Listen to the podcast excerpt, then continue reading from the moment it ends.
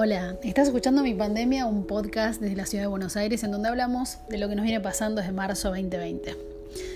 Y nada, hoy me puse a pensar em, por qué no me contagié, por qué pasó un año y nunca me contagié COVID. Tal vez lo tuve, tal vez fui asintomática, no tuve los dos síntomas mínimos. Eh, clásicos del COVID que hay que tener para hisoparse, así que las veces que, me sentí un poco mal el año pasado, eh, probablemente fue alergia y no me quisieron hisopar. No tuve fiebre, no tuve falta de olfato. ¿Por qué no me contagié? Entonces me puse a pensar por qué no me contagié, si es un tema solamente de suerte o es una combinación de suerte y cuidados.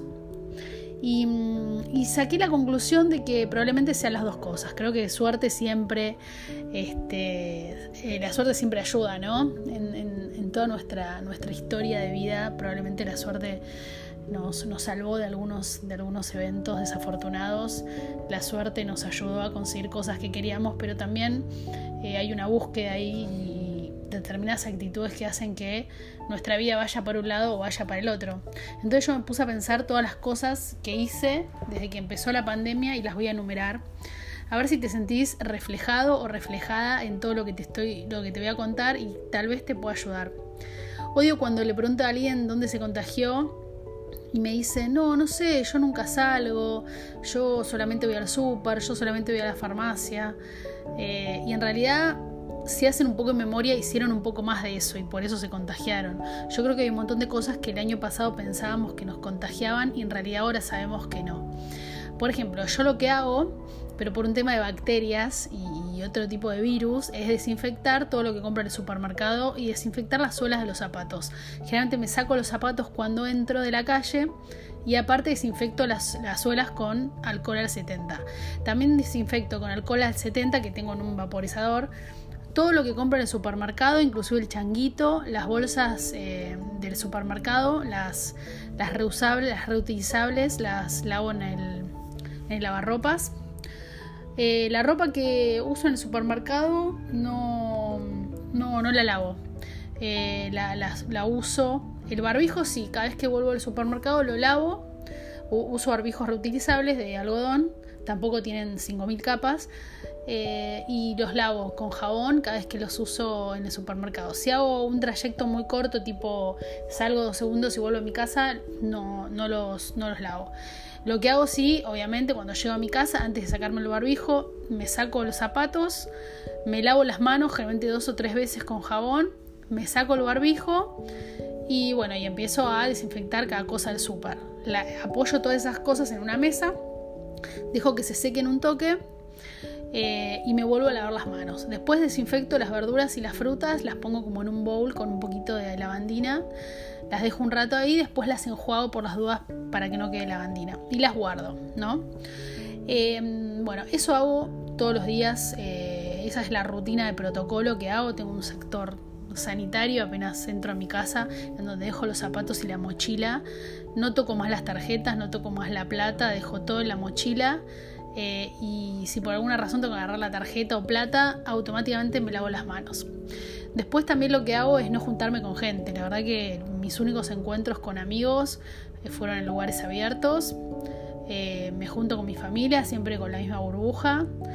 nunca cambio de burbuja, no, no, no acudí a reuniones grandes en lugares cerrados hace un año que no, no hago eso. Voy muy poco a bares, la verdad. Fui un par de veces a bares en terrazas o en la calle, en mesitas de la calle. Eh, camino por la vereda siempre con barbijo. Obviamente dentro del supermercado, dentro de cualquier negocio con barbijo. Inclusive muchas veces me pongo barbijo para sacar la basura, que es hacer unos trayectos este, en un pasillo cerrado eh, hasta dejar la bolsa y bueno, y pienso que bueno, si alguien estornudó en el piso abajo tal vez es bastante poco probable que me pueda contagiar, pero ponele. Em, me, me crucé con gente sin barbijo, pero yo estando con barbijo, nunca las dos personas sin barbijo. Y bueno, esa básicamente esa es mi rutina, no, no hice nada más. Pero bueno, en realidad no veo, veo muy poca gente. Las probabilidades de contagio son mínimas. Eh, mi única vía de contagio es mi hijo, que sale bastante, que ahora ya con la segunda ola ya le, cancelé un montón de cosas. pero también eh, estamos cada uno en sus espacios. Yo generalmente estoy en mi cuarto, él está en el living, él tiene su cuarto. Muy pocas veces comemos juntos, a la noche a veces, pero siempre un ratito muy rápido a propósito por las dudas, siempre ventanas abiertas.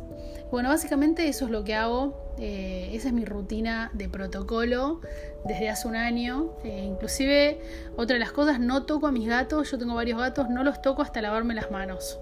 Este, cuando entro a, mi casa de la calle no toco ni siquiera los gatos, no toco nada, sin lavarme las manos y lo que hago también es desinfectar con alcohol al 70 picaportes, canillas, el botón del baño.